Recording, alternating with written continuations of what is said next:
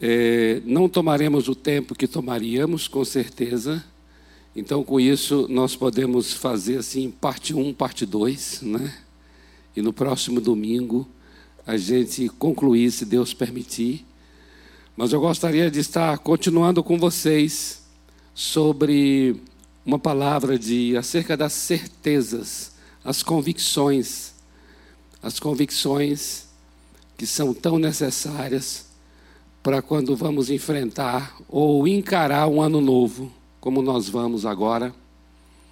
Eu, me, há esse peso em meu coração, eu quero que você entenda e receba desse modo, que é um peso, e eu entendo que é um zelo de Deus para cuidar de nós nesse sentido, a respeito da nossa fé. Da nossa fé. Falamos já algumas vezes com os irmãos sobre nós não emocionalizarmos a nossa relação com Deus. E, na verdade, não deveríamos fazer isso com ninguém. E o que, que eu chamo de emocionalizar? É você, é você rapidamente se ressente ou sente porque alguma coisa contrária aconteceu contigo. Alguma coisa fora do que você imaginava, fora do que você esperava. E aí nós nos sentimos tanto e nos abatemos, porque de alguma maneira a gente está sempre esperando que as nossas emoções sejam satisfeitas. E isso dificulta muito a relação que temos uns com os outros, porque a gente torna muito pessoal tudo. E a outra pessoa fica com dificuldade até de nos criticar. A outra pessoa fica com dificuldade de nos ofender, caso em algum momento isso ocorra. Porque ocorre, não ocorre? Diga se não ocorre. Você acha que pessoas que se amam não se ofendem? Eu acredito que pessoas que se amam se ofendem. E tem hora que são os que mais se ofendem, ofendem uns aos outros, são aqueles que se amam. Então eu pergunto: se você vai estar com aquela pessoa e vai permanecer com ela, e você corre o risco, está sujeito de que ela se ofenda, ou você a ofenda, ou ela ofenda você. Veja, devemos considerar muito essa aliança que temos com a pessoa. Devemos considerar muito o valor que essa pessoa tem na sua vida. Devemos estar muito garantidos desse amor. Você concorda? Devemos estar tão garantidos desse amor em relação a outra pessoa e ela para contigo, que nessa garantia de amor, seja possível até mesmo nos tapearmos. Você está entendendo? Eu creio que, que numa boa, num bom ambiente de amor, um bom ambiente de amor suporta situações profundamente adversas. E o cuidado que nós temos nas relações tem que ser o cuidado de buscar essa garantia de amor mesmo. O que a outra pessoa significa para você, o que você significa para ela. Porque essa relação vai passar por momentos de tribulação, vai passar por tempestades, vai passar por situações ruins. E é necessário que essa relação fique muito mais segura depois de um tempo ruim do que aquele tempo ruim ter sido a causa de vocês se distanciarem. E isso se dá porque existe uma garantia no amor do outro. E amor não tem a ver com o comportamento da outra pessoa. Amor tem a ver com a outra pessoa. Não se ama o que alguém faz, se ama quem a pessoa é. Por isso, na relação com o nosso Deus, é exatamente assim. Por isso, nós lemos um texto de, de, de, Romanos 8, na semana passada, onde vai falar sobre situações tão difíceis, tão amargas, como tribulação, perigo, nudez, espada, são, são, são palavras difíceis para aquele tempo. São palavras que indicavam é, muita aflição correndo o risco de morrer. E, no entanto, o texto de Romanos diz que nenhuma dessas coisas me afastará do amor de Deus. Olha que relação madura. Observe o quanto o amor de Deus está de fato em minha pessoa e a minha pessoa e o meu amor tem que estar nele.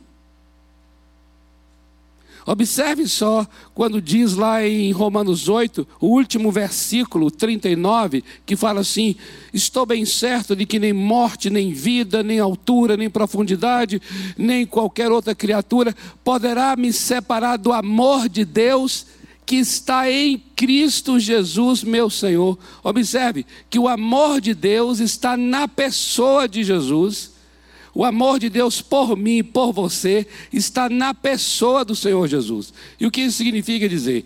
Que há uma segurança inabalável deste amor, porque é um amor que está na pessoa do Senhor Jesus.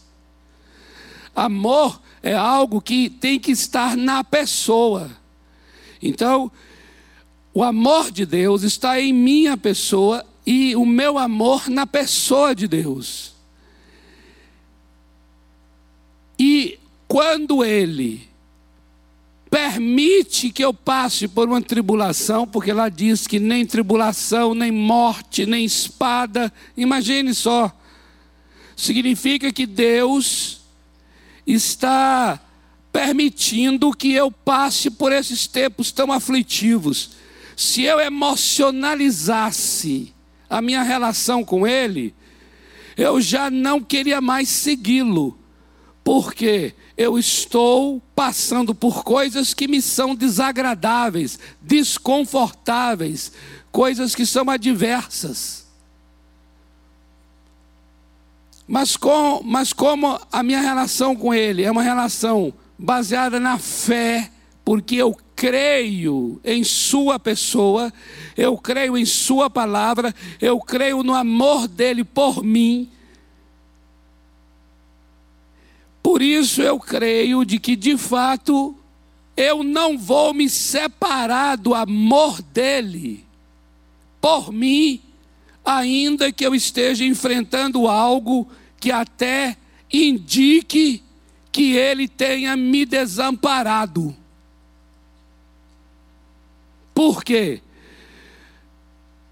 Algo que indique que ele tenha me desamparado, não significa que ele não esteja me amando. Porque eu não estou firmado no comportamento de Deus em meu favor, mas em Sua pessoa que é amor. Amém, amados? Isso é Romanos 8 para nos dar essa garantia no amor. Agora, hoje, eu gostaria de trazer um outro oito, mas é Deuteronômio. Deuteronômio, capítulo 8. Nós vamos só iniciar assim, porque o tempo não nos permite, né?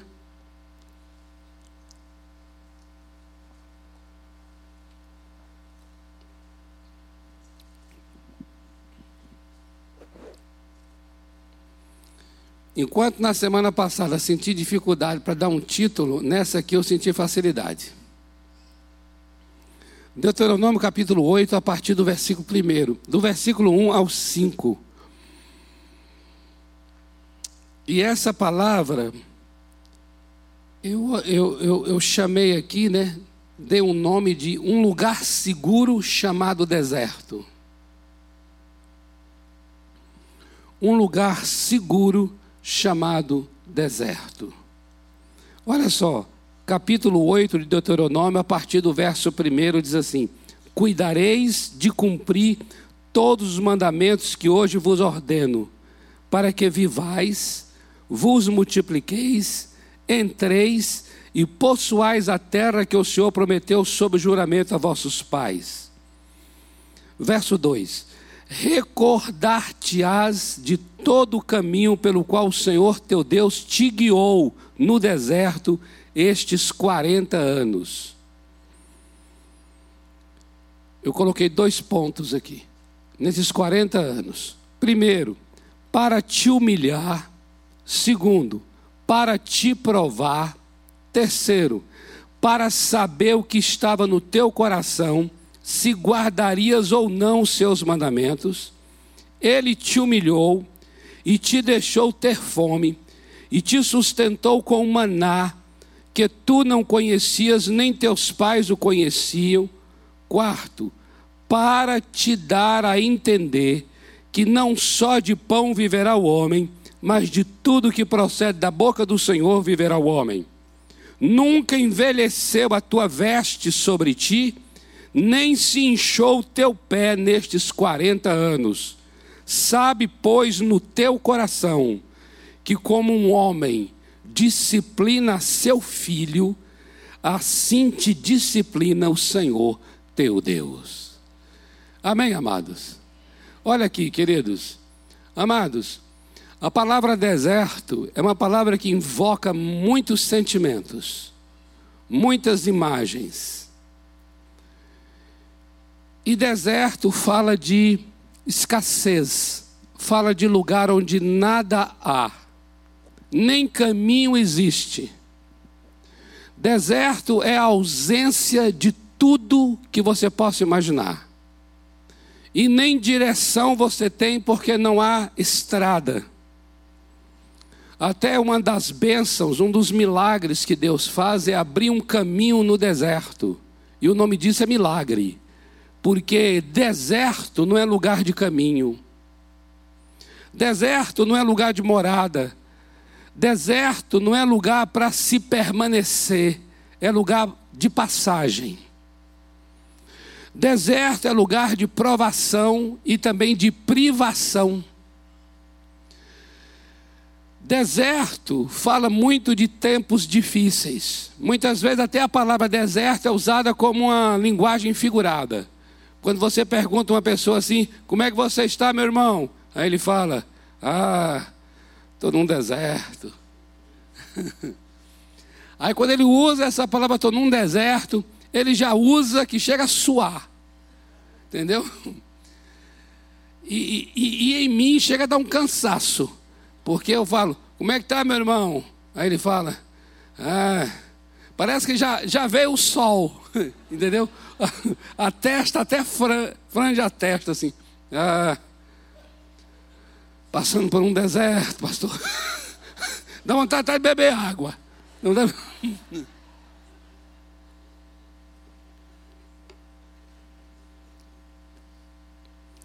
Mas aí é que está interessante. Não é interessante isso? Por que é interessante? Você vai saber por quê. Não houve manifestação do poder e da presença de Deus na terra prometida como houve no deserto.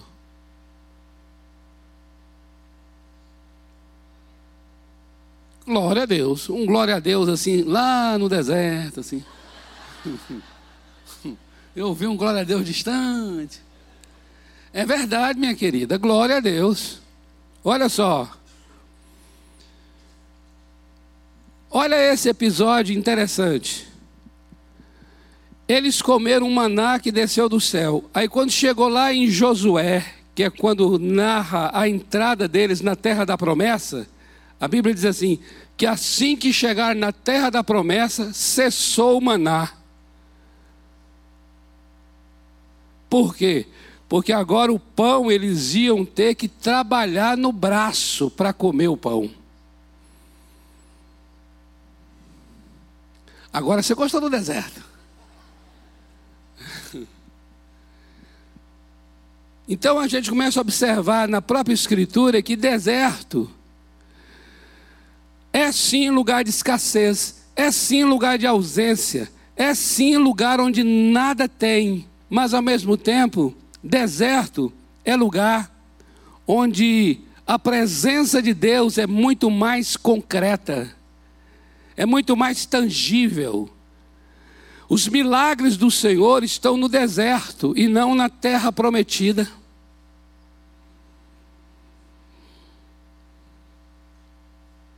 Precisamos, amados, estar garantidos no amor de Deus. Por isso eu tomo a ministração passada para complementar com essa aqui agora.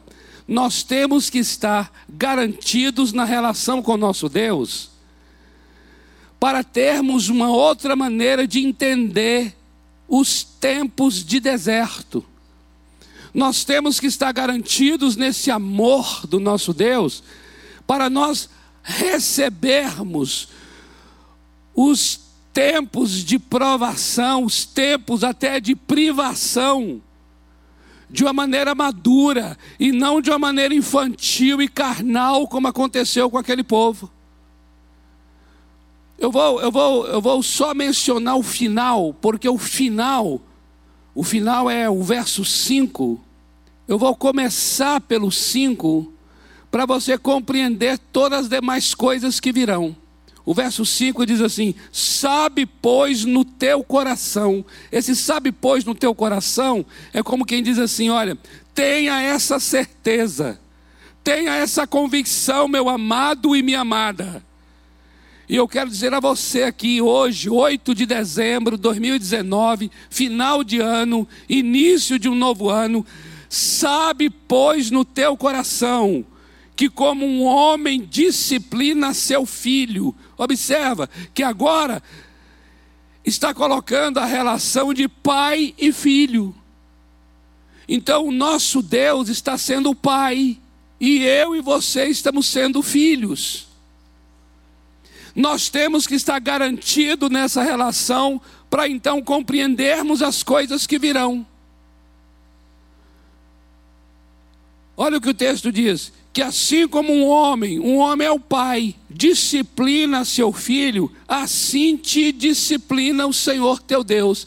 Então nós temos um Deus, pai, que está cuidando de um filho, e tem o propósito de que esse filho cresça, porque nenhuma instrução, nenhuma disciplina é para outra coisa senão para o amadurecimento do filho, para o aperfeiçoamento do filho, para o crescimento do filho, para a saúde física, emocional e espiritual do filho toda e qualquer disciplina de Deus Pai visa forjar o meu caráter e o seu, nos tornar pessoas melhores hoje do que ontem fomos. Amém, amados? Queridos, quando você compreende isso, você então agora vai para o próximo verso, que eu quero chamar a atenção do verso 2. E o verso 2 diz assim: Vocês devem recordar. Esse recordar aqui é porque Deuteronômio está acontecendo no final da jornada, quando o povo está já à beira da terra prometida. E Deuteronômio está sendo escrito para a nova geração que nasceu durante os 40 anos de deserto, cujos pais foram mortos no deserto. Por isso, usou aqui o verbo recordar, o verbo lembrar, porque a palavra aqui é a respeito de algo que já havia ocorrido. E eu quero chamar a atenção aqui de vocês, porque esse texto chega às nossas mãos para nós olharmos o que ocorreu a fim de aprendermos a respeito das coisas que ainda ocorrerão. Por isso é importante aqui voltar, recordar e lembrar. Olha só, vocês devem recordar de todo o caminho pelo qual o Senhor teu Deus te guiou no deserto. Observe que não é somente assim, lembrar do caminho que o Senhor te fez passar, é te guiou. Atenta para a palavra guiar. Não importa o que esteja acontecendo. Não importa se você acha que você que está no controle de onde você vai segunda-feira. Mas nós temos um pai que nos disciplina que quer nos instruir, e porque Ele quer nos instruir, então Ele nos guia.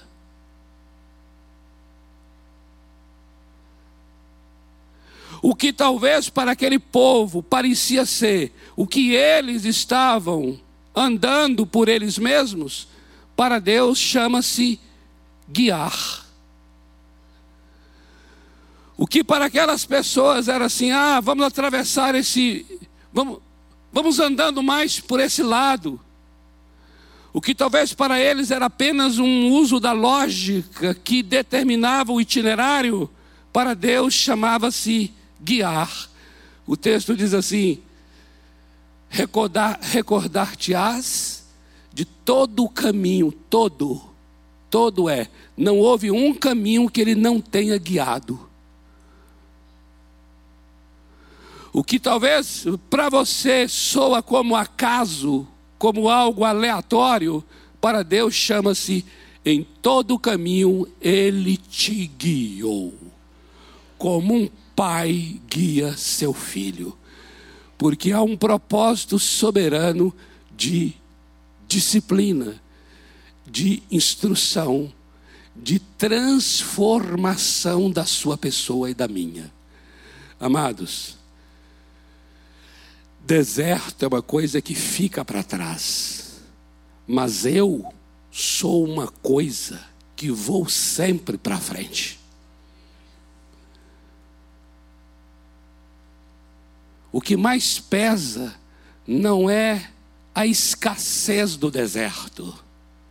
O que mais pesa é se eu fui transformado ao passar por essa escassez.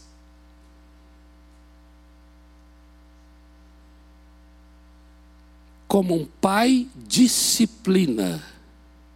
Disciplina quer dizer, como um pai está cuidando do seu interior, a fim de que sua vida seja mudada. É dessa maneira que ele te guiou pelos momentos difíceis da sua vida. A pessoa em que eu vou me tornar pesa mais do que o lugar por onde eu passei.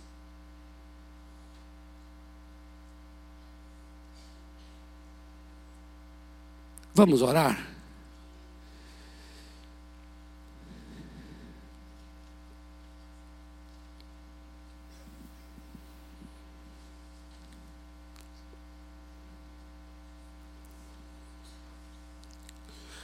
Pai amado, em nome de Jesus,